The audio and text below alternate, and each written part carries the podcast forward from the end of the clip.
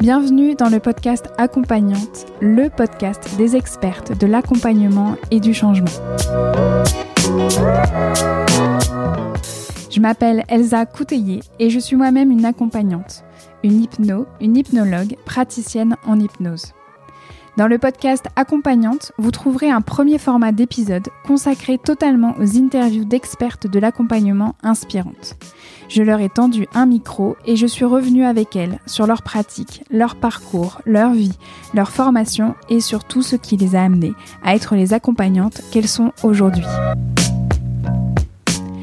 L'idée, c'est de faire entendre les voix d'expertes, de l'accompagnement et du changement pour qu'elles puissent à votre tour vous inspirer pour créer la pratique et la vie qui vous ressemblent. Dans Accompagnante, vous trouverez aussi un deuxième format où je prends la parole en solo pour revenir sur des thématiques plus précises concernant l'accompagnement, l'hypnose et le fait de devenir accompagnante justement et de construire son activité et sa pratique. Pour ne manquer aucun épisode d'accompagnante, je vous invite à vous abonner sur votre application de podcast préférée. Allez, c'est parti pour un nouvel épisode. Je vous souhaite une très belle écoute.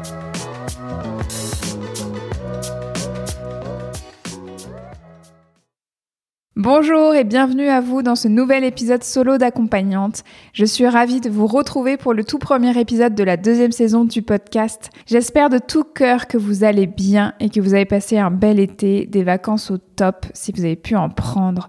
De mon côté, j'ai donc fermé le cabinet pour quatre semaines et je suis partie du côté de la Bretagne et de la Normandie et c'était génial. J'ai donc éteint mon cerveau, j'ai profité de ma famille, j'ai fait trempette, j'ai bien mangé et j'ai lu. J'ai réussi à me remettre à la lecture, c'est un miracle. Je vous en reparlerai bientôt d'ailleurs sur mon compte Instagram @echypnose. J'ai aussi beaucoup, mais alors beaucoup dormi, sieste de 2 heures, 3 heures chaque jour, c'était un délice.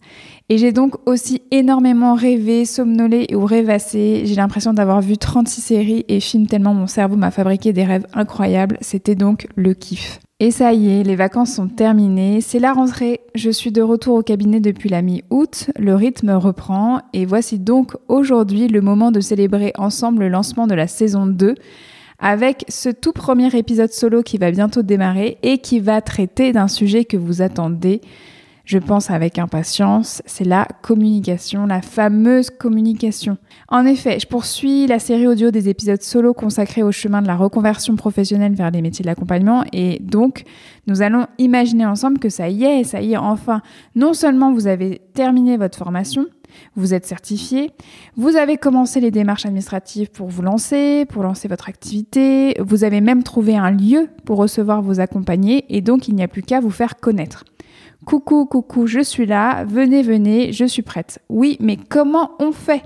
C'est une des questions que je reçois le plus souvent en message privé ou par mail et il y avait beaucoup aussi de questions autour de cette thématique dans la FAQ que j'avais lancée il y a quelques mois sur mon compte Instagram. J'ai donc compilé les questions en lien avec la communication et la visibilité que j'avais déjà reçues et je vais donc y répondre tout en vous partageant mon expérience. Alors mon expérience de communicante, parce que je vais vous en reparler, c'est quand même mon métier de base, ma première vie professionnelle on va dire, mais aussi c'est mon expérience en tant que moi-même accompagnante aujourd'hui qui ai dû euh, lancer ma communication pour faire coucou, euh, voilà je suis prête.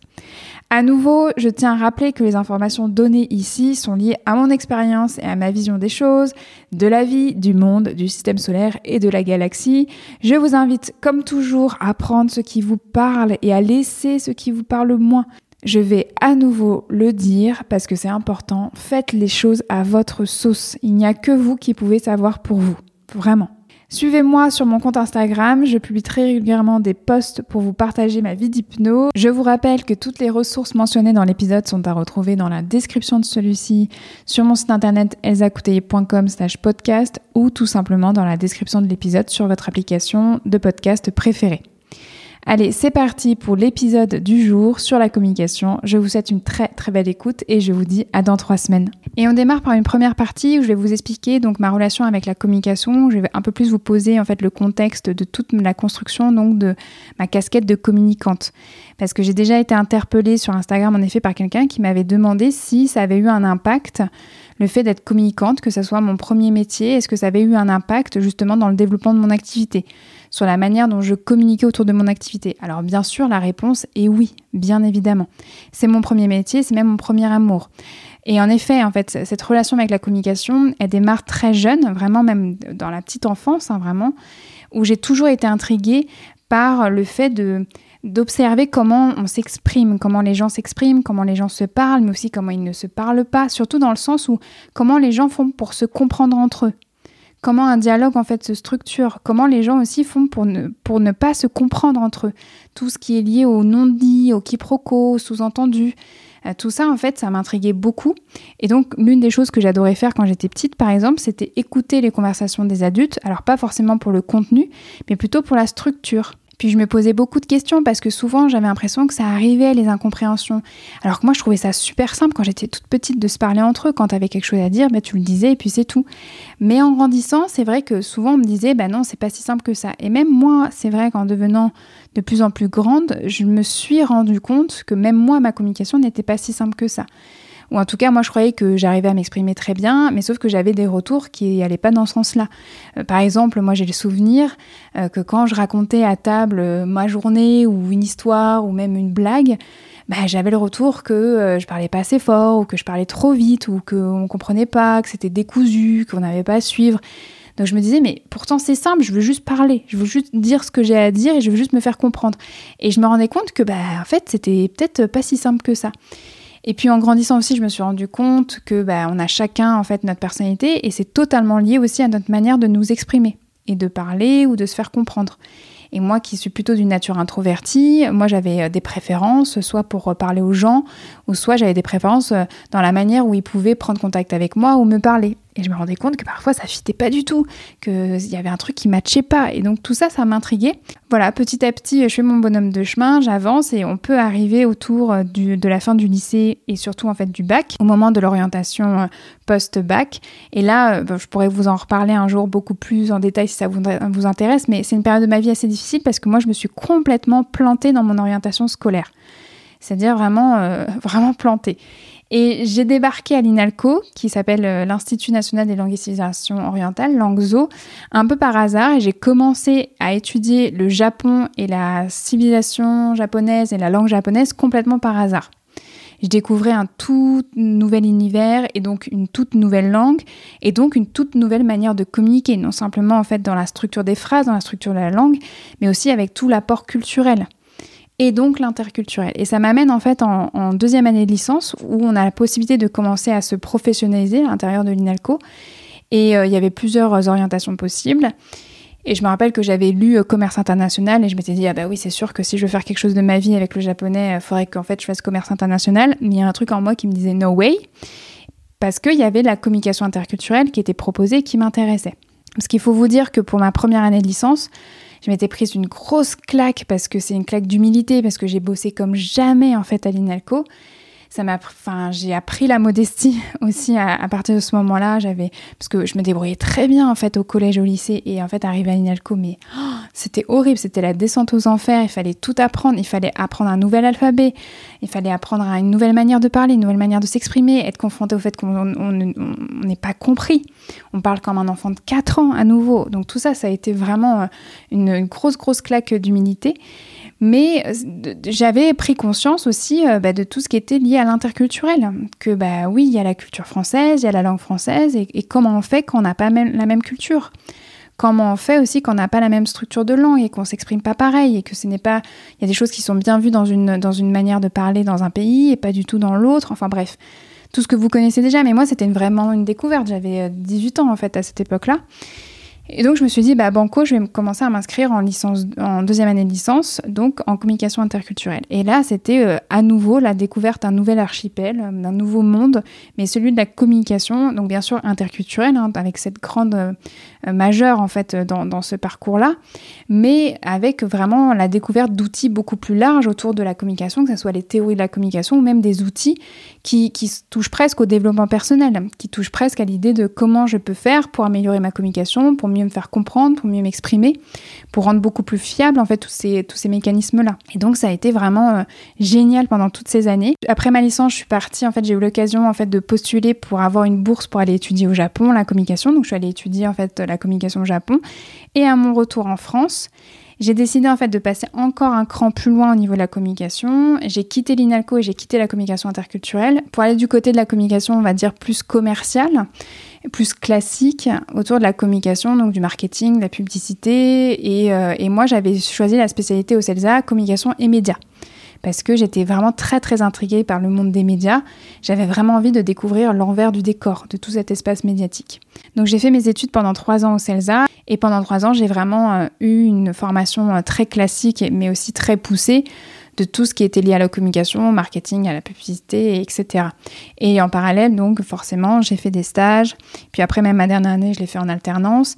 Et ensuite, j'ai eu mon diplôme du CELSA et c'était, euh, allez, banco, le grand saut dans le monde des adultes, entre guillemets. Mais en tout cas, voilà, ma vie professionnelle commençait et j'ai commencé ma vie professionnelle au sein d'une société de production euh, de films publicitaires, plutôt orientée euh, luxe, ou en tout cas, voilà, client plutôt premium.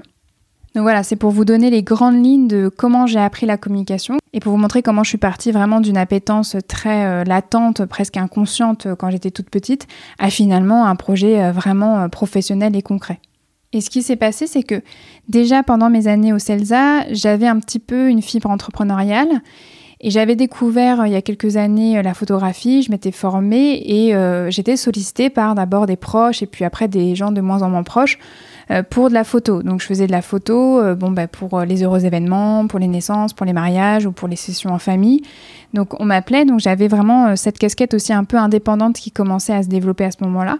Et puis ensuite, après mon diplôme, en parallèle de mon travail salarié, j'étais de plus en plus sollicitée aussi par des cercles plus ou moins proches pour des petites missions en indépendante, pour créer des sites internet ou pour construire des projets de communication, des campagnes de communication à plus ou moins grande échelle.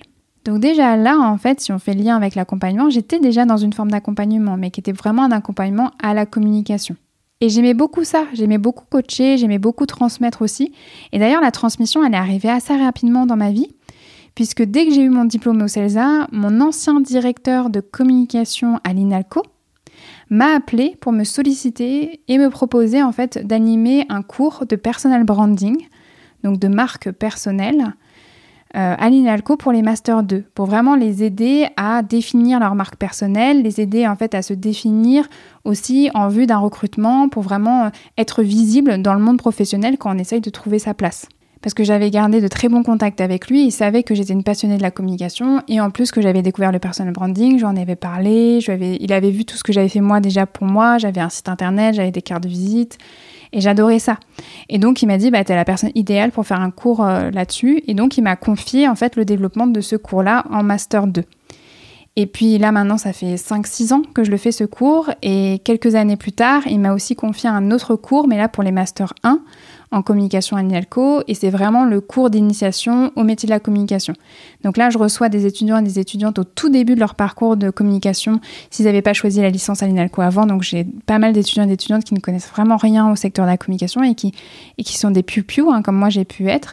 Et je les prends par la main et je leur explique en fait euh, le secteur de la communication, les différents métiers qu'ils pourront exercer.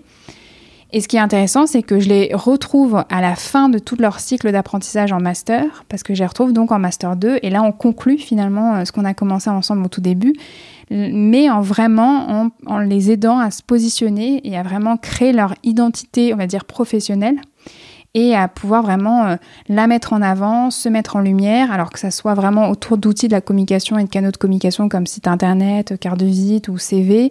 Mais c'est aussi, euh, je les prépare aux, euh, entretiens d'embauche, je les prépare aussi à avoir une sorte de mindset pour toute leur carrière. Et j'adore, c'est vraiment passionnant de les accompagner sur ces deux thématiques. Et c'est vrai qu'aujourd'hui, au niveau de la communication, donc j'ai toute la partie transmission à l'INALCO, mais je garde aussi une, casquette de communicante aussi avec la photographie, puisque je suis encore sollicitée euh, de temps en temps pour euh, des séances photos, que ce soit de naissance ou des mariages, ou des séances d'engagement, ou des, même des sessions en famille. Et à côté, j'accompagne aussi des entrepreneurs à mieux vivre, on va dire, leur communication, à mieux définir leur communication. Alors que ce soit en les coachant sur leur site internet, ou euh, que ça soit vraiment en les aidant à mieux écrire en fait sur leur activité, sur leurs valeurs, sur leur manière de faire.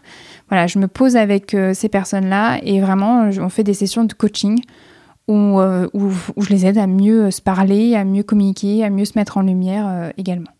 Donc on voit bien que mon parcours professionnel, il y a des piliers. Il y a la communication, mais dans le sens euh, la communication pour euh, mieux se faire comprendre. Moi, c'est hyper important. Moi, une de mes grandes peurs, c'est de ne pas être comprise. Ça, c'est vraiment un truc qui me terrifie. Et mieux se faire comprendre, c'est voilà, c'est toute la notion de, de se montrer tel qu'on a envie d'être vu, c'est de se mettre en valeur, c'est que les gens nous comprennent, c'est que les gens ils puissent euh, rentrer en contact avec nous, qu'il puisse euh, y avoir des échanges aisés, que ça soit fluide. Moi, c'est hyper important quand les communications elles sont fluides. J'adore quand c'est fluide. Enfin, je sais pas, je connais personne qui va dire euh, j'adore quand c'est horrible, quand on communique de manière horrible entre nous. si c'est si vous rencontrez des gens pareils, je pense qu'il faut fuir. Et finalement, je me rends bien compte que tout ça, ça forme une sorte de boucle, de cycle, parce que quand j'étais toute petite, il y avait cette appétence latente pour euh, euh, mieux comprendre comment tout ça, ça fonctionne, pour mieux communiquer, pour mieux se faire comprendre. Et, donc, je suis allée vers la communication interculturelle, je suis passée par la communication donc euh, plus dite commerciale. Mais là, aujourd'hui, finalement, ma reconversion vers l'accompagnement avec l'hypnose, si je reviens un peu à mes premiers amours, c'est la communication interpersonnelle et je dirais même c'est la communication intrapersonnelle. Parce que j'ai la profonde croyance que plus on va aider les gens à mieux se comprendre, à mieux communiquer de eux à eux, mieux ils communiqueront avec les autres, mieux ils communiqueront avec leurs proches, mieux ils se feront comprendre et plus en fait tout ça sera fluide et fera que le monde est un monde plus doux. Donc là, on clôture la première partie. Donc j'espère que ça aura pu vous éclairer sur mon parcours. Et là, on va vraiment ouvrir une deuxième partie où on va se poser euh, pour savoir vraiment euh, qu'est-ce que c'est que ce truc, la communication. Et surtout, moi, j'ai envie de vous parler du personal branding parce que ça va vous concerner directement puisque vous vous demandez comment communiquer sur votre activité, comment communiquer sur vous, comment vous faire connaître. Eh bien, vous allez avoir besoin d'une sacrée en fait stratégie de personal branding. En tout cas, à mon sens, c'est vraiment indispensable aujourd'hui. Après, j'ai tout de suite envie de nuancer, là, ce que je viens de dire. Tout dépend, en fait, de votre envie, tout dépend de votre objectif, tout dépend aussi de qui vous êtes. Est-ce que ça vous plaît ou pas la communication? Est-ce que vous avez l'impression que vous allez en avoir besoin ou pas pour vous faire connaître? Parce que moi, je connais des personnes qui n'ont jamais communiqué une seule fois sur leur activité et par le bouche à oreille tout simplement, elles ont réussi à constituer une clientèle assez importante toute seule, c'est tout. Et ça s'est fait comme ça. Et puis il y a des gens, ils n'aiment pas du tout la communication. Vous pourrez écouter euh, l'interview de Sana Temsamani de la saison 1. Elle en parle très bien. Elle n'aime pas du tout ça, ça l'intéresse pas. Elle sait qu'elle devrait s'y mettre, mais elle n'y arrive pas. Et c'est ok, et elle n'en a pas besoin. Donc vraiment, tout ça, c'est à relativiser selon en fait votre personnalité, et c'est pour ça justement que j'ai envie de vous parler du personal branding. Donc cette expression un peu bizarre et surtout anglophone, qu'est-ce qu'elle veut dire? Bah, Alors c'est un truc hyper simple. Hein. Le personal branding, c'est une stratégie qui vous permet de prendre en main en fait, votre communication personnelle, alors que ce soit votre communication orale ou votre communication, on va dire, écrite ou numérique. Et c'est une stratégie qui est là pour vous aider à vous démarquer et à vous faire reconnaître en fait dans votre environnement professionnel et sur votre marché.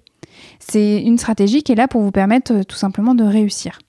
Donc on n'est pas dans la communication pour juste pour la communication de coucou je suis là, c'est plutôt en fait comment vous, en tant que personne humaine là que vous êtes, avec vos valeurs, avec votre identité, avec votre personnalité, avec vos besoins, euh, bah, comment vous allez euh, pouvoir vous aider de tout ce que vous savez sur vous pour le mettre en avant, pour le mettre en lumière, pour vous faire reconnaître sur votre marché.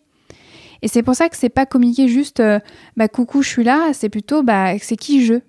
Pour moi, le personal branding, c'est vraiment comment vous allez apprendre à parler au jeu, comment vous allez vous approprier ce pronom personnel et en faire vraiment le vôtre. Je vais pas du tout vous faire un cours de personal branding là dans cet épisode parce que j'ai pas du tout assez de temps pour vraiment faire les choses bien, mais je vais vous donner juste un aperçu des grands piliers de ce qu'on appelle le personal branding et vous allez comprendre pourquoi j'adore ça.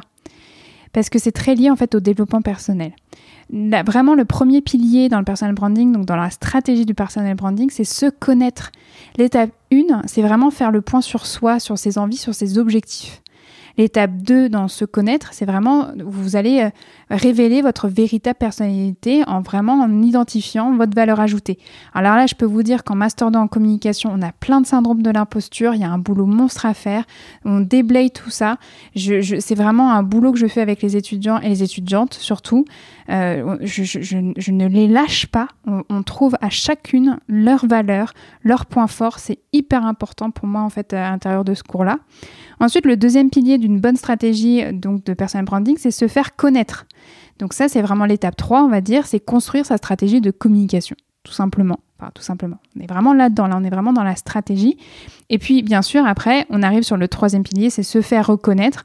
Donc, c'est l'étape ultime, c'est l'étape 4. Et donc, dans cette étape, on développe, on déploie toute la stratégie de communication qu'on a donc construite euh, dans l'étape précédente. Et vous sentez bien, moi, ce qui m'intéresse à l'intérieur du personal branding, c'est le mot personnel. C'est vraiment, c'est personnel, c'est comment moi je deviens une marque personnelle. Alors, c'est vrai, quand on traduit branding, c'est marque. Et je me rappelle au tout début, quand je commençais en fait à parler du personal branding à Inalco, j'avais des réactions d'étudiants qui disaient Mais euh, les gens ne sont pas des marques, c'est complètement horrible de parler comme ça. Bon, oui, peut-être, mais c'est le cas. Je veux dire, chacun, chacune, même si on n'a pas envie, on est en fait des marques. Elsa Couteillé, c'est une marque aujourd'hui. Quand vous devenez accompagnante, ça devient en fait une marque. Bon, vous êtes sur le podcast d'une hypno, vous êtes sur le podcast en fait d'une passionnée de communication, donc je ne vais pas aller contre ma paroisse. Pour moi, tout est communication et tout est marque. Au-delà de qui est une marque ou qui est pas une marque, en fait, on s'en fout quoi. L'important c'est le soi, c'est le personnel. Je suis qui en fait? Comment je parle au jeu? Donc vous comprenez en fait moi ce qui me passionne dans le personal branding, c'est ça en fait, c'est se poser avec soi-même, reconnaître oui, reconnaître qu'on a des talents, des points forts, des acquis, des compétences, un savoir-faire, un savoir-être, une expertise, euh, des qualités. Voilà, c'est, on, dit un petit peu au revoir au, syndrome de l'imposture, hein, et puis on y va, et puis on va aussi euh, reconnaître sa différence, sa valeur ajoutée, on honore le chemin parcouru, euh, on regarde si on a un style, un univers particulier, on va aller chercher aussi ses valeurs, ses passions, ses centres d'intérêt. Enfin, vous voyez, c'est vraiment apprendre à se connaître puisque vous allez parler de vous, puisque vous allez parler au jeu, puisque vous voulez communiquer sur vous, eh ben, il y a tout ce boulot à faire. Puis après, bien sûr, c'est votre projet, c'est votre activité. Qu'est-ce que vous voulez mettre au cœur de tout ça? Quelle est votre vision, votre mission, votre contribution en fait finalement au monde? Quelle est votre place dans le monde? C'est quoi le plan? C'est quoi le plan de développement? Qu'est-ce que vous visez? C'est quoi vos ambitions? Tout ça, ça fait partie de votre projet. Donc, c'est comment vous allez partir de vous, que vous allez construire. Et mais tout ça, c'est aussi communiquer. C'est comment vous allez le transmettre je communique, et donc c'est je communique mon activité. Donc ça, vous devez connaître. Vous devez connaître le jeu et vous devez connaître par cœur votre activité. Si vous ne faites pas ce boulot-là, selon moi, vous allez perdre du temps. Vous allez euh, vraiment y aller qu'à un cas, quoi.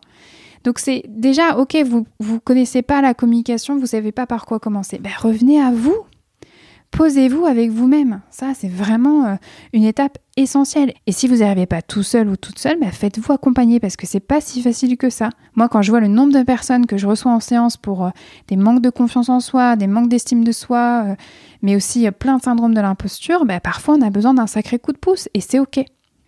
Et donc, une fois que vous avez clarifié vous et puis votre projet, eh ben, vous allez clarifier à qui vous avez envie de le transmettre. Donc, c'est toute la notion de cible qui vous visez, à qui vous avez envie de parler, qui vous avez envie d'attirer en fait vers vous, à qui vous avez envie de dire "Hé, coucou, j'existe." Et peut-être qu'au tout début, vous allez vous dire "Mais moi, je vais accueillir tout le monde, toutes les thématiques." Bah ok, mais peut-être qu'avec le temps, ça va s'affiner. Une fois que vous aurez fait vos premières expériences, vous allez vous dire ah non mais en fait je vais affiner ma cible. Et c'est ok, vous pouvez y aller étape par étape. Ou soit directement quand vous vous lancez, vous allez dire ah ben moi je ne veux attirer que ce type de personne ou que ce type de demande là. Donc ça, c'est vraiment avoir de vous à vous. Mais voyez, il y a trois grands domaines à clarifier. Il y a vraiment de soi à soi, le projet et puis euh, à qui vous parlez. On arrive à une nouvelle partie dans cet épisode. C'est une partie qui va être consacrée à l'importance du mindset, de l'état d'esprit derrière votre communication. C'est-à-dire vous, dans quel état d'esprit vous êtes pour votre communication. Parce que c'est vrai que ça existe hein, des personnes qui ne sont pas du tout des professionnels de la communication, qui de base ne sont pas des communicantes, mais pour autant, quand elles se reconvertissent et qu'elles se lancent dans leur nouvelle activité, elles arrivent à en parler, elles arrivent à communiquer, elles arrivent à montrer euh, coucou, euh, je suis là, viens me voir, mais sans aucun problème. Donc tant mieux pour cette personne-là, c'est top. Mais c'est vrai que la plupart des personnes que moi je coach ou que je reçois en séance, il y a quand même un travail sur le mindset, sur l'état d'esprit derrière leur communication. Et j'ai remarqué lorsque j'accompagne des personnes autour de cette préparation au mindset, au changement en fait de l'état d'esprit, ben, il y a un nœud autour de la visibilité. Je n'ose pas être visible, je ne m'autorise pas à être visible, je n'arrive pas à sortir de mon petit trou de souris. Comment je fais pour sortir de mon petit trou de souris? J'arrive pas à, en parler de mon projet autour de moi. Euh, il y a quelque chose autour de l'autorisation et la visibilité qui, qui bloque. Il y a un truc qui est problématique. Alors souvent, on peut dire oui, mais c'est parce que je ne sais pas comment faire, je ne sais pas comment utiliser les outils de la communication, je ne sais pas comment utiliser les logiciels pour faire les designs, pour publier sur les réseaux sociaux ou même pour faire mes plaquettes de communication, euh, ou je ne sais pas parler de moi. Oui, il y a peut-être un élément sur un apprentissage à faire par rapport à la maîtrise des outils. Mais je pense qu'avant tout, il y a un travail à faire sur les croyances, il y a un travail à faire sur les valeurs et il y a aussi un travail à faire sur soi concernant en fait une autorisation à être visible. En tout cas, moi, ça me parle particulièrement parce que pour les personnes qui me suivent depuis un moment, je pense que vous avez vu que moi, j'ai fait vraiment un travail profond sur mon autorisation à être visible parce que c'est pas rien. C'est qu'une fois qu'on est visible, bah, c'est tout bête hein, ce que je vais dire, mais on est vu, c'est vrai. On s'autorise à être visible, donc les gens nous voient. Et donc, si à un moment donné, dans notre développement personnel, dans notre éducation, dans nos expériences, on a appris que être visible, être vu, c'était dangereux, où ça pouvait nuire, où ça pouvait être difficile, où ça pouvait être inconfortable, eh ben c'est sûr qu'on n'a pas envie que ça se reproduise. Eh ben c'est sûr, notre cerveau il va tout faire pour pas y aller. C'est évident. Donc qu'on soit timide, introverti ou pas, c'est vraiment il y a une notion en fait de toute manière qui va au-delà de tout ça, c'est la notion en fait de visibilité. À quel point vous êtes à l'aise ou pas avec le fait d'être visible, d'être vu, d'être reconnu d'être connu. On pourrait se dire, bah, c'est évident, moi j'ai envie de communiquer parce que j'ai envie que les gens euh, ils puissent me voir, euh, savoir que je suis là et que j'existe et qu'ils peuvent venir me voir parce que je peux les aider. Ben oui, mais c'est plus facile à dire qu'à faire. Parfois, on a un blocage inconscient ou conscient qui est là et qui fait que même si on a envie, même si on reconnaît que ça pourrait être utile pour le développement de notre activité, on n'y arrive pas. On n'arrive pas à se rendre visible, on n'arrive pas à sortir de son trou de souris, on n'arrive pas à porter sa voix. Et donc, il y a un travail profond à faire sur une sorte d'autorisation ou de sécurisation par rapport au fait d'être visible. Et je vais faire la boucle avec le syndrome de l'imposture dont je vous ai parlé un peu plus tôt, mais il y a aussi en fait cette légitimité à être visible. Parfois on se dit mais je ne suis pas légitime à être visible. Pourquoi moi je serais plus visible qu'une autre? Il y a vraiment parfois des grosses grosses questions de légitimité et d'illégitimité qui se trouvent même dans les stratégies de communication. Et donc c'est vraiment un travail profond à faire d'abord sur le mindset, sur l'état d'esprit qui va soutenir votre stratégie de communication. Et d'ailleurs, c'est pourquoi j'ai aussi créé accompagnante. C'est pour ça que j'ai créé en fait ces deux types en fait d'épisodes, les épisodes interview, les épisodes solo. Les épisodes interview pour tendre en fait le micro à toutes ces expertes que moi je trouve brillantes, alors que je les connaisse au début ou pas, ou j'en ai juste entendu parler, mais je leur donne en fait le micro parce que moi je trouve qu'il faut que je les aide à être beaucoup plus visibles, que si elles, elles le font pas, ben moi j'ai envie de les mettre en lumière, ou que si elles n'ont pas le temps, ou qu'elles n'ont pas vraiment envie, ou qu'elles savent pas comment faire, eh ben moi c'est un coup de pouce. J'ai envie de leur tendre le micro et j'ai envie de les entendre parler. J'ai envie en fait qu'elles parlent au jeu. Elles ont tellement de choses à transmettre que j'ai envie de les entendre et j'ai envie que vous, vous les entendiez aussi. J'ai envie qu'elles vous inspirent. Et c'est aussi pour ça que j'ai créé les épisodes solo et que je commence par toute cette série audio autour de la reconversion professionnelle et qu'on arrive à parler de la communication. Mais déjà dans les sessions d'avant, c'est plein de petites graines que je vous donne pour que vous puissiez en fait sortir de votre trou de souris, comprendre que vous avez le droit de parler de vous, comprendre aussi comment vous pouvez de plus en plus parler de vous, faire votre chemin, vous sentir de plus en plus légitime, à être visible, à avoir une expertise, à être bonne dans ce que vous faites. Vous avez le droit en fait d'être excellente dans ce que vous faites.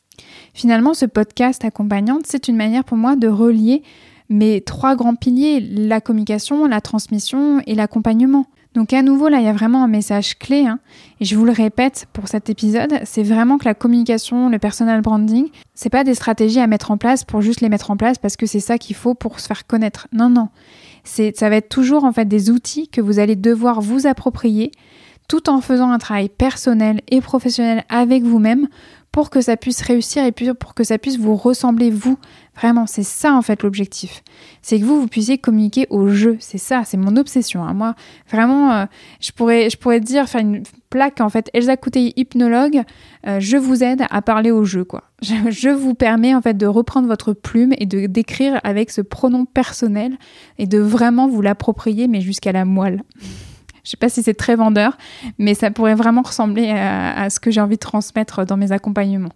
Et là, à présent, on ouvre une partie qui va être assez conséquente où je vais vous parler des canaux de communication, des différents canaux de communication. Parce que lors de la FAQ, j'ai eu plusieurs en fait questions autour des différents canaux de communication que j'utilisais, qu'est-ce qui était efficace, pas efficace, comment j'avais fait pour les apprendre, qu'est-ce que j'en pensais, qu'est-ce que je pouvais conseiller? Donc on va regarder ces canaux de communication les uns après les autres et je vais répondre aux questions qui m'ont été posées et aussi je vais vous donner mon avis et mon expérience. On commence par le site internet, le fameux site internet. J'ai eu une question par rapport à ça où on me demandait si j'avais créé mon site internet d'emblée. Si vraiment en fait je l'avais fait tout de suite au moment où je m'étais lancée. Et la réponse c'est oui. Ça a été hyper important pour moi de commencer par mon site internet. J'ai créé mon site internet avant même d'activer euh, la prise de rendez-vous sur Doctolib. Je pense que c'est directement lié à ma casquette de communicante. Ça a été vraiment thérapeutique pour moi de m'accompagner moi-même sur la création de mon site internet, puisque ça m'a forcé à poser le cadre de mon accompagnement. Qui j'ai envie d'être comme accompagnante? Qu'est-ce que j'ai envie d'accompagner? Quelles sont les phrases clés que j'ai envie de transmettre? Quels sont les messages clés que j'ai envie que les personnes lisent quand elles arrivent sur mon site internet et qu'elles doivent savoir si oui ou non elles ont envie que ce soit moi qui les accompagne?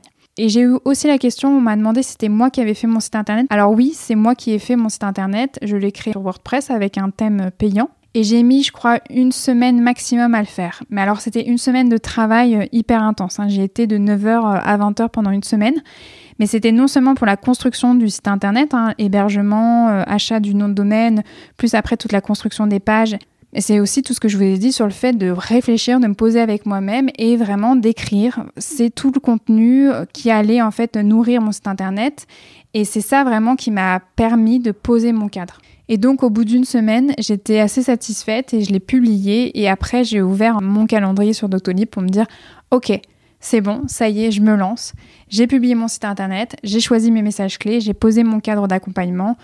C'est bon, je peux y aller quoi. Après, il y a quelque chose qu'il faut que vous sachiez. Pour moi, un site internet, ça doit évoluer.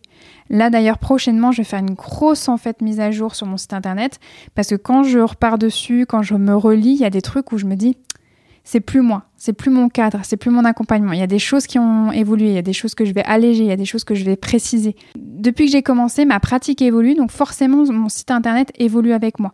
Donc je le mets vraiment à jour très régulièrement. Alors les grosses mises à jour, c'est une fois par an, mais de temps en temps, euh, bah oui, il y, a, un truc qui change, euh, je précise un élément. Euh, là, il y a eu depuis deux ans le Covid, bah, j'ai rajouté des pages sur les séances d'hypnose à distance. j'ai toute cette mise à jour par rapport à la création de contenu également avec mon blog ou le podcast, mais ça, on y reviendra plus tard avec la création de contenu. Donc c'est vrai que pour moi, le site internet, c'est vraiment dans ma stratégie de communication quelque chose qui est clé. Ça a été très important pour moi de le créer d'emblée. Je connais des consoeurs qui ont créé leur site internet après 2-3 ans d'expérience. C'est venu bien plus tard. Elles n'en ont pas eu besoin pour poser en fait leur accompagnement, pas du tout comme moi. Et c'est seulement quand vraiment finalement elles se sont dit bon bah ça serait bien quand même que j'ai un site internet qu'elles l'ont fait. Et c'est totalement ok, c'est totalement faisable aussi. Mais quand je remonte le fil du temps, c'est vrai que quand je revois la Elsa d'il y a 4 ans, quand elle commençait en fait tout juste à accompagner, c'était inconcevable pour moi de commencer à accompagner son site internet, sans que les gens puissent lire qui je suis, quelle est ma vision d'hypnose, quelle est ma pratique. C'était hyper important qu'ils puissent taper mon nom dans Google et trouver quelque chose à se mettre sous la dent pour décider si oui ou non ils avaient envie que je les accompagne. Dans la boîte à questions, j'avais aussi reçu une question autour des conseils que je pourrais donner concernant la rédaction du contenu du site internet. Je crois que mon premier conseil qui vient, c'est surtout par pitié, ne copiez pas. Ne faites pas de copier-coller ou même vous pouvez vous inspirer en fait des uns et des autres et des unes et des autres. C'est très bien l'inspiration, mais surtout ne copiez pas parce que franchement, ça ne sert à rien. Vous pensez gagner du temps, mais vous en perdez. C'est-à-dire que déjà, Google ne sera pas votre ami. Google repère les passages qui ont été copiés d'un site à l'autre. Donc vous perdrez des places dans la recherche Google. Vous pouvez même être banni de Google si vous allez trop loin avec la copie. Ou un collègue ou une collègue pourrait se rendre compte que vous copiez son contenu et pourrait le signaler. Ou pourrait même en fait vous envoyer un message vraiment pas cool. Et vous n'avez pas envie en fait de recevoir ce genre de message-là, surtout quand vous commencez votre activité.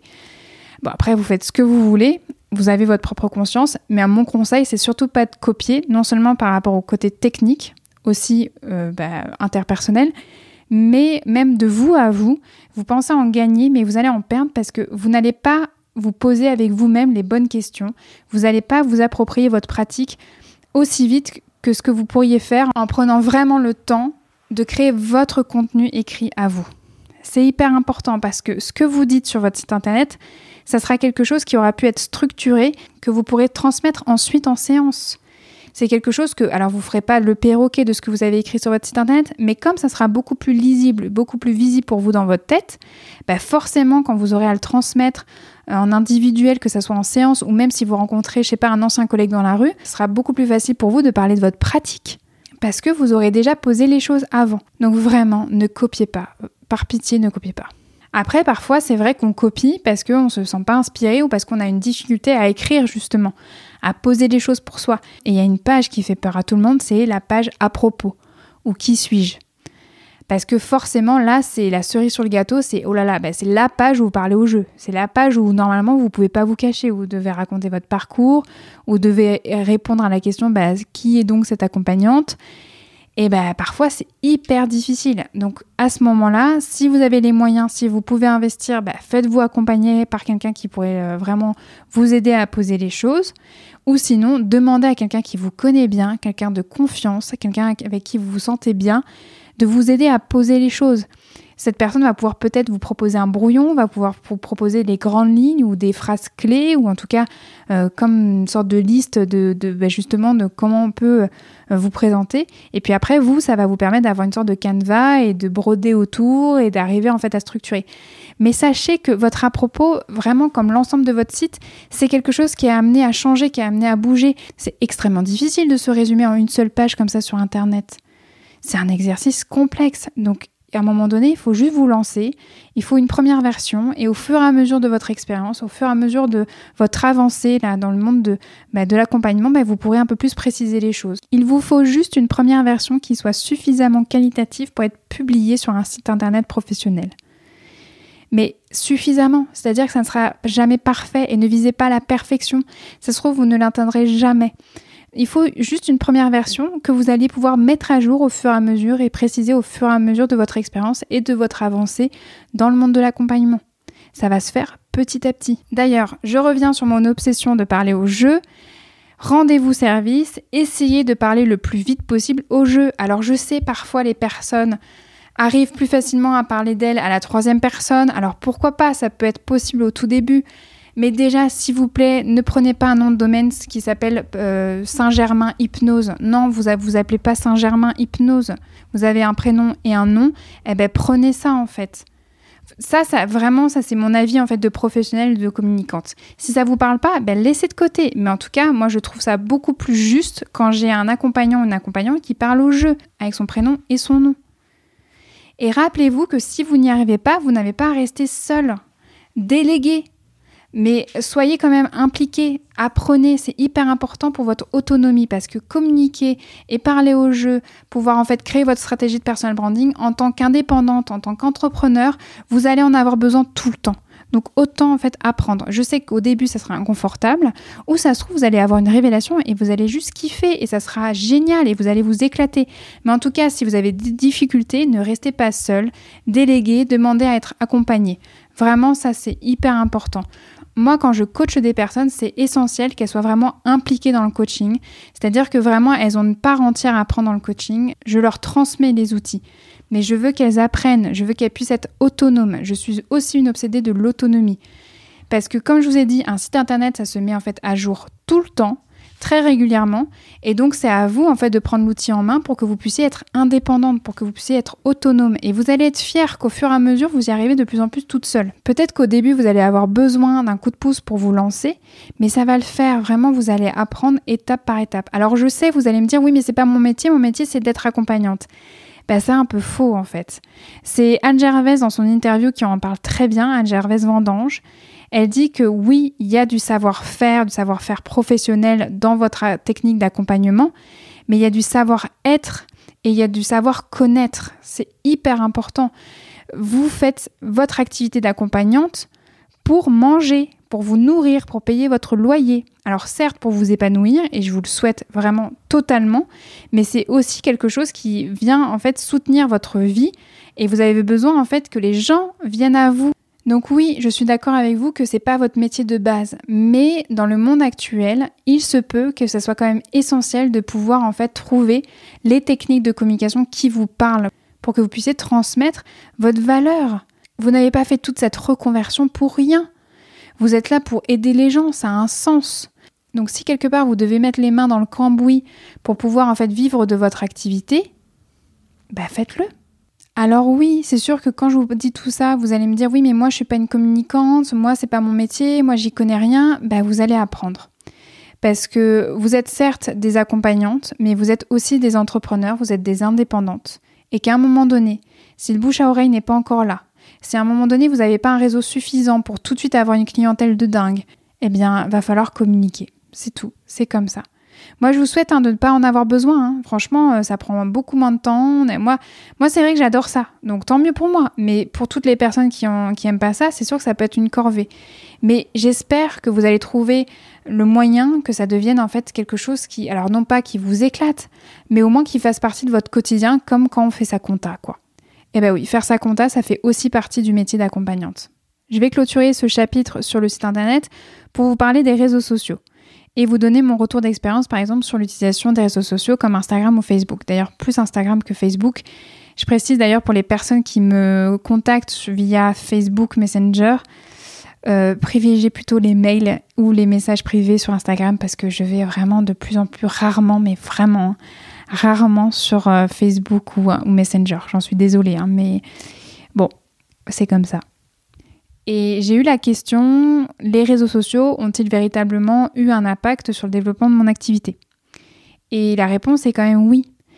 Les réseaux sociaux ont un impact sur le développement de mon activité. Ça me permet en fait de me faire connaître et de me faire reconnaître parce que je partage mon expertise, je partage ma vie d'hypno et donc les gens en fait voient que j'existe, que je suis pas morte, que mon site internet est à jour et c'est là où je vais ouvrir sur quelque chose d'important, c'est pas juste les réseaux sociaux tout seuls il y a une stratégie de communication, il y a un chemin en fait de communication. C'est-à-dire que c'est pas mon site internet tout seul en fait dans son coin, c'est pas mon compte Instagram tout seul dans son coin, c'est pas mon podcast tout seul dans son coin, c'est tout ça, c'est tout est lié. On va prendre un chemin d'utilisateur en fait de base. Quelqu'un cherche par exemple un hypno autour de chez lui. Et eh ben il va taper par exemple hypnose Saint-Mandé. Tac, il va, il va aller sur Google. Il va regarder en fait les premiers résultats on sait que les personnes vont sur la première, deuxième, troisième page. Après, bon, il faut vraiment qu'ils soient motivés pour aller plus loin.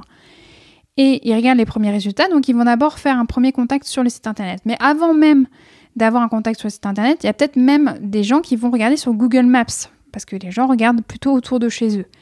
Et sur Google Maps, ils peuvent tomber sur des noms d'hypno et ils vont tomber par exemple sur ma fiche Google.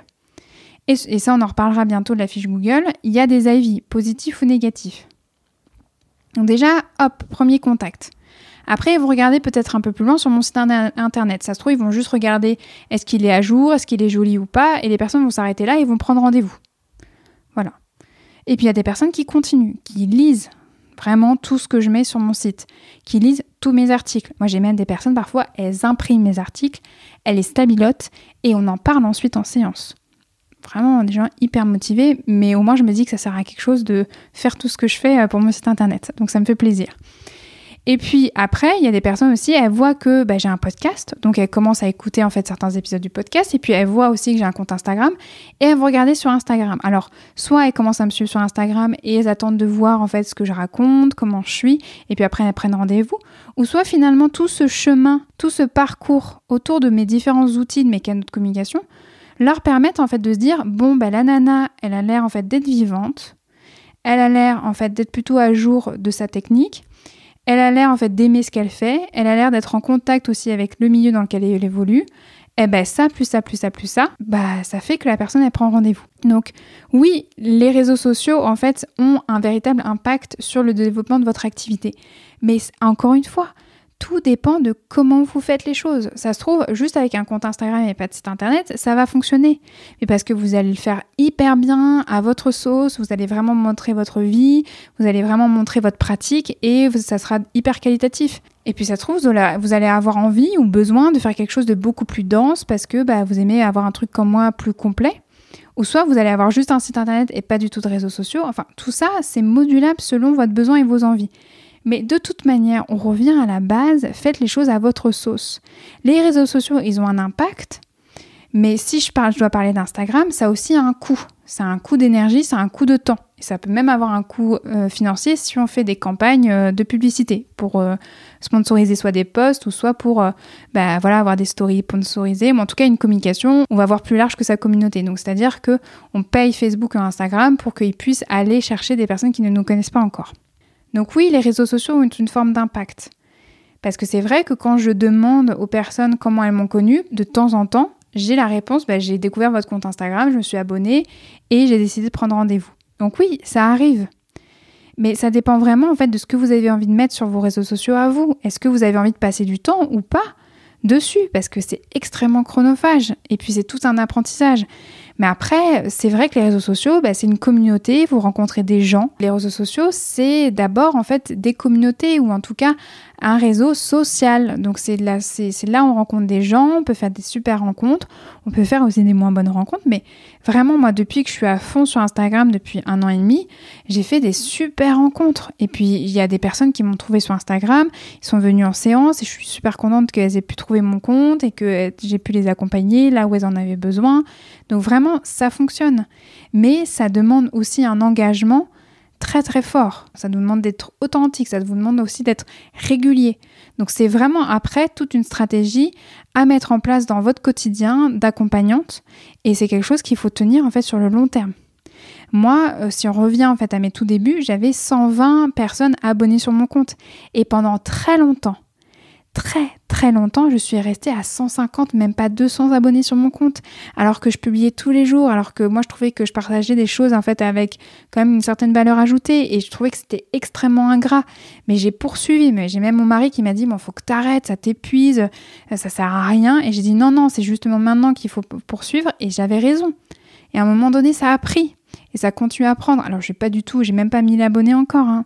Je suis pas du tout dans les hautes sphères des communautés, mais déjà, rien que d'avoir en fait euh, toutes ces personnes qui suivent, ça fait des échanges de dingue et les gens en fait aussi sont contents, ils apprennent des choses, donc il y a quelque chose qui se met en place et ça, ça déjà, ça a un impact.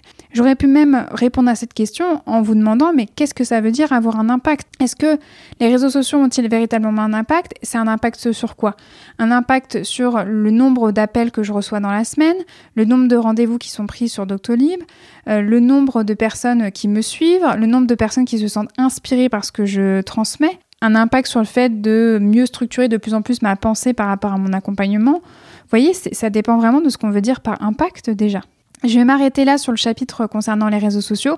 Si vous avez des questions plus spécifiques par rapport à ça, n'hésitez pas à m'envoyer un mail à hypnose.com ou à me solliciter donc sur mon compte Instagram at echypnose. Je vous ai un petit peu parlé de Google il y a quelques instants, on va en parler un, petit peu plus. Google, donc, c'est un moteur de recherche. Les gens tapent en fait euh, des mots-clés et ont des résultats. Ça permet vraiment de référencer toutes les données qui sont disponibles sur le web. Il y a un truc qu'il faut connaître sur euh, Google, c'est donc le référencement. Il y a un référencement naturel ou un référencement payant. Référencement payant, c'est-à-dire que vous faites des campagnes publicitaires en achetant des mots-clés. Par exemple, hypnose Saint-Mandé.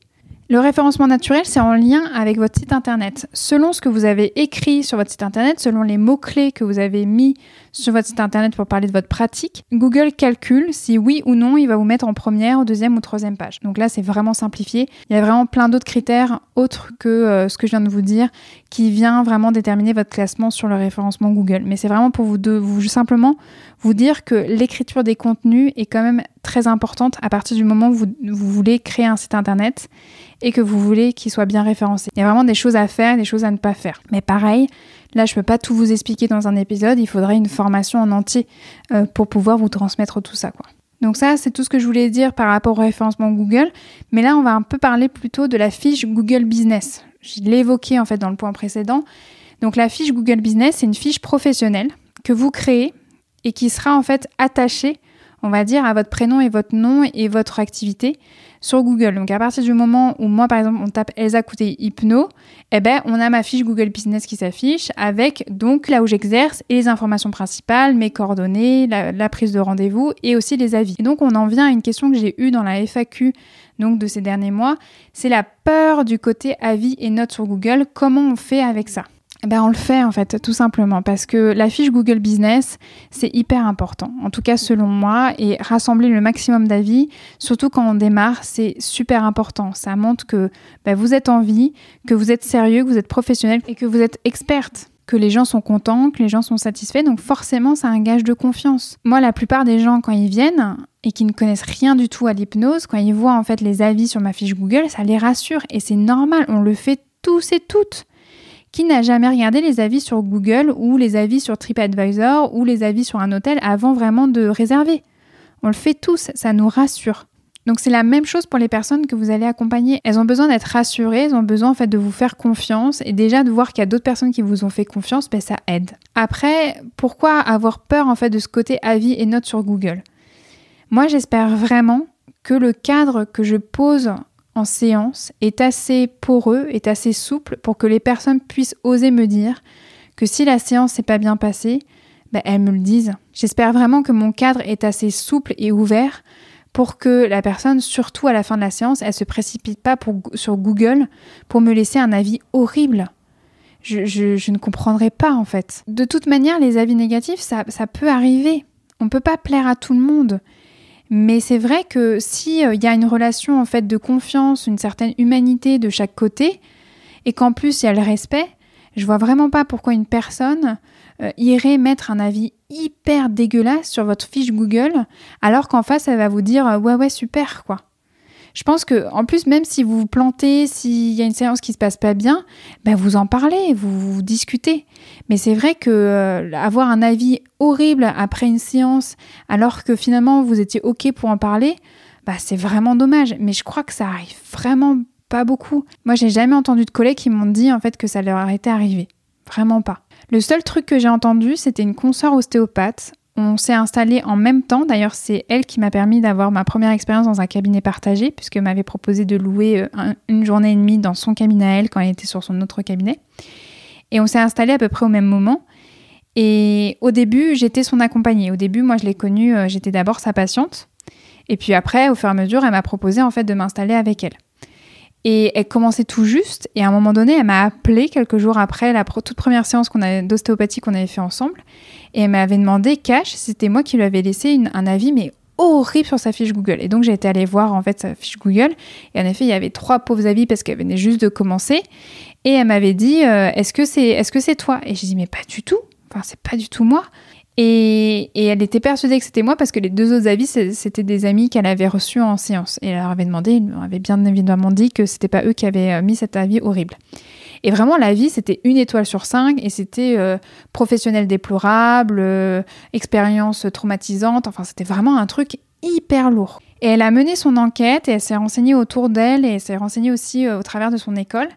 Et malheureusement, dans les écoles d'ostéopathie, c'est connu qu'au début, il y a une sorte de concurrence où quand il y a un, nouveau praticien ou une nouvelle praticienne en ostéopathie qui s'installe, eh ben parfois ça arrive que tu te reçoives en fait finalement un avis dégueulasse sur ton sur ta fiche Google alors que tu n'as rien demandé et que c'est même pas quelqu'un que tu connais ou que tu as reçu en séance. Donc vraiment ça c'est exceptionnel et c'est vraiment vraiment horrible. Là on n'est pas du tout dans mes valeurs et dans ma manière d'être au monde. Mais voilà, ça existe. Moi, je sais qu'en hypnose, pour le moment, j'ai eu beaucoup de chance. Donc, je vous souhaite en fait la même chance. Et je vous souhaite de pouvoir construire et co-construire avec vos accompagnés un cadre souple où s'il y a quoi que ce soit de gênant ou d'inconfortable qui ne va pas, eh ben, il y a des étapes disponibles pour en parler ou pour ajuster avant en fait de laisser un avis horrible euh, sur une fiche Google.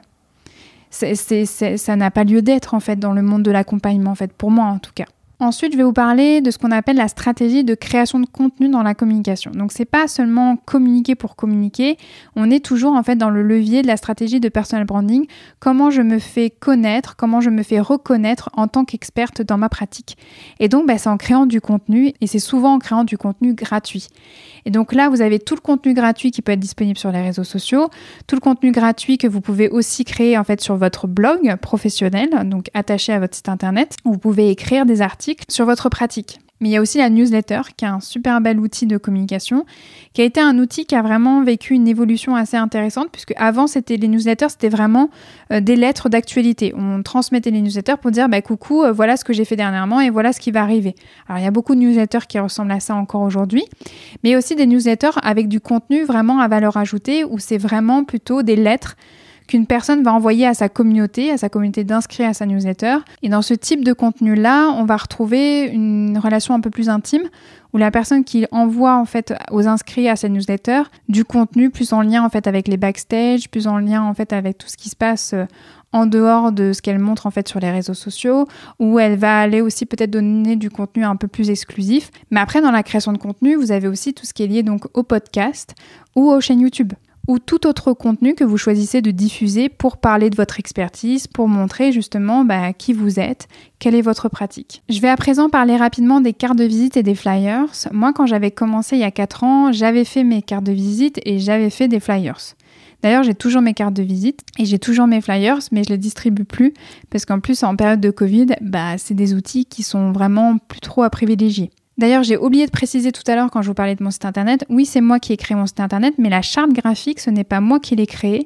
Je me suis fait accompagner par Dorothée Cadio, qui est une graphiste qui accompagne surtout les entrepreneurs porteurs de sens, porteurs de projets vraiment à impact. C'est-à-dire que certes, je suis une communicante, je sais utiliser les outils de communication, mais je ne suis pas graphiste. Et j'avais besoin de quelqu'un pour mieux définir justement bah, mes couleurs, mon logo. Et donc c'est Dorothée Cadio qui m'a accompagnée pour ça. Et depuis, bah, j'ai pas changé. Et donc c'est elle aussi qui m'avait fait en fait euh, mon template pour la carte de visite et pour le flyers. Aujourd'hui, j'utilise toujours mes cartes de visite, c'est-à-dire qu'elles sont toujours dans mon cabinet ou j'en ai toujours quelques-unes dans mon portefeuille au cas où pour en donner de temps en temps. Mais je ne fais pas de distribution de cartes de visite. Elles sont là au cas où. Après, pour les flyers, c'est une autre histoire. J'en avais imprimé beaucoup et j'en ai distribué que trop peu. Et donc, c'était une perte d'argent directe. Pourquoi j'en ai distribué que trop peu? Parce que finalement, je ne savais pas à qui les donner. Je les avais fait imprimer dans l'idée que j'allais les distribuer en faisant du porte-à-porte, euh, soit euh, à des prescripteurs comme des kinés, des sophrologues euh, ou des médecins, et que j'allais vraiment toquer, à chaque fois donner, laisser un peu de, flyers. Et en fait, j'ai essayé. Hein, le porte-à-porte, j'ai essayé d'aller constituer mon réseau en allant vraiment toquer aux portes de médecins ou toquer aux portes de kinés, tout ça. Et en fait, je suis introvertie, quoi. Il faut, faut voilà, exemple même d'un truc, un conseil que j'avais entendu d'une mentor qui m'avait dit, mais moi j'ai fait ça, ça marchait de fou. Euh, j'allais chez le médecin, euh, je, je, je, même si j'avais pas rendez-vous, j'attendais dans la salle d'attente, je lui demandais s'il avait cinq minutes, euh, j'attendais le temps qu'il fallait, et puis après j'avais un petit rendez-vous pour lui parler de mon activité, et c'est comme ça que ça a pris, et c'était super, je lui distribuais des flyers. je me suis dit, oh, super, une stratégie qui a l'air efficace, je vais faire la même chose, mais pas du tout.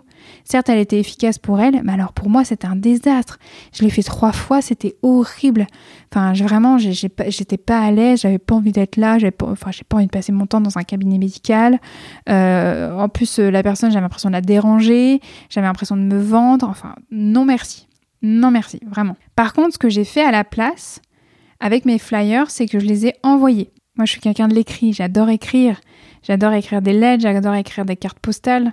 Et donc, au tout début, ce que j'ai fait avec mes flyers, c'est que j'écris des lettres vraiment à la main, avec du beau papier lettres, avec de belles enveloppes. Et donc, je repérais en fait sur Internet et sur Google Maps les différents praticiens et praticiennes dans le monde en fait de l'accompagnement qui m'intéressaient et je leur écrivais pour leur proposer qu'on échange euh, soit par mail, soit par téléphone, ou en tout cas euh, juste de leur dire, ben moi, ça y est, je me suis installée à telle adresse, euh, vous pouvez me contacter, j'accompagne telle demande, tel type de personne. Et c'est quelque chose qui m'a pris quand même beaucoup de temps, mais qui a été plutôt efficace.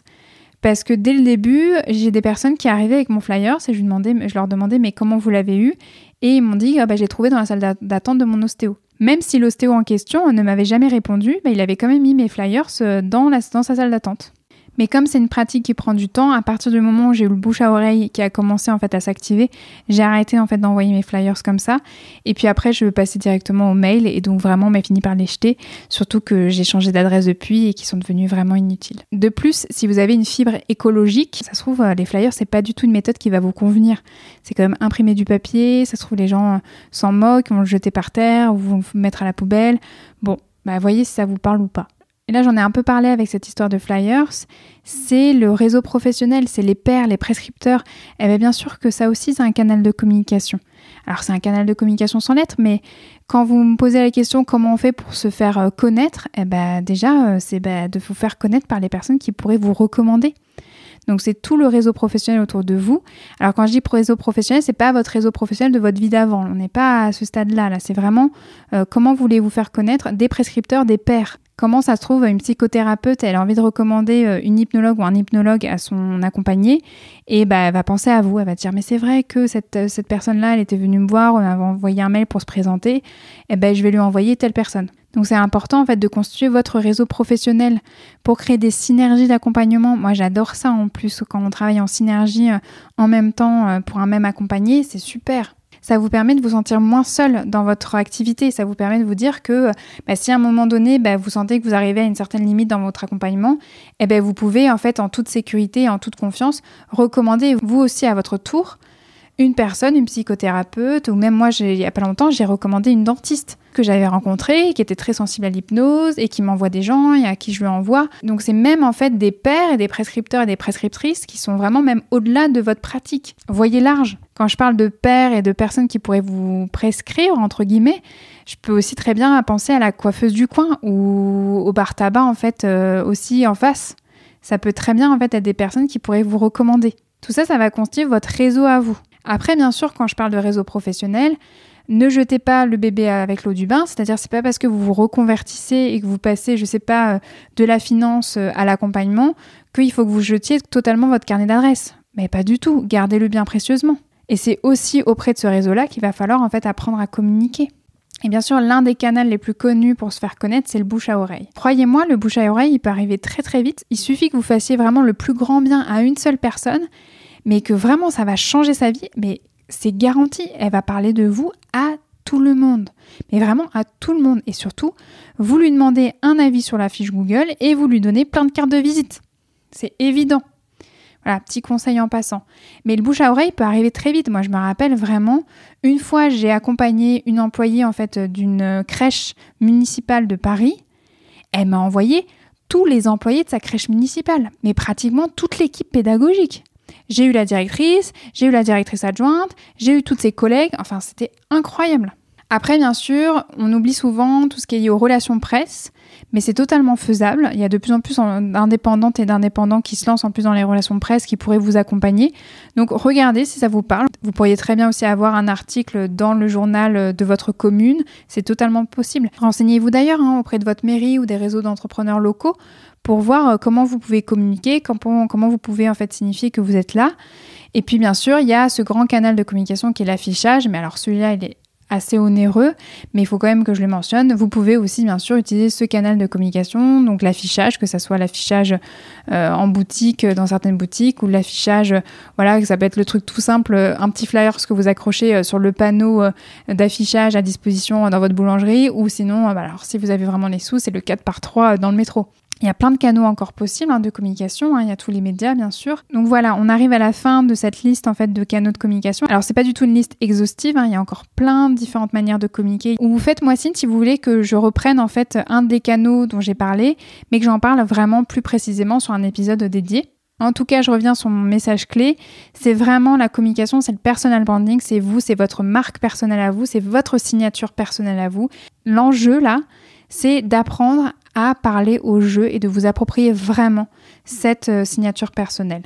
Et puis rappelez-vous, vraiment, si tout ce que je vous ai dit, c'est une langue extraterrestre et que ça vous donne des boutons, eh ben c'est comme ça. Rappelez-vous qu'il y a des gens qui se font connaître sans faire tout ça et que ça fonctionne très bien. Et je vous le souhaite de tout cœur. Moi, c'est vrai que j'ai de la chance. J'adore ça, j'adore la communication.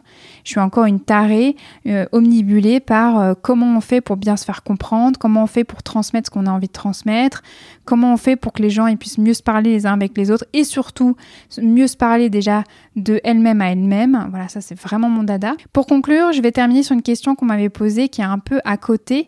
On m'avait demandé comment en fait je trouvais mes inspirations pour mes différentes publications sur Instagram.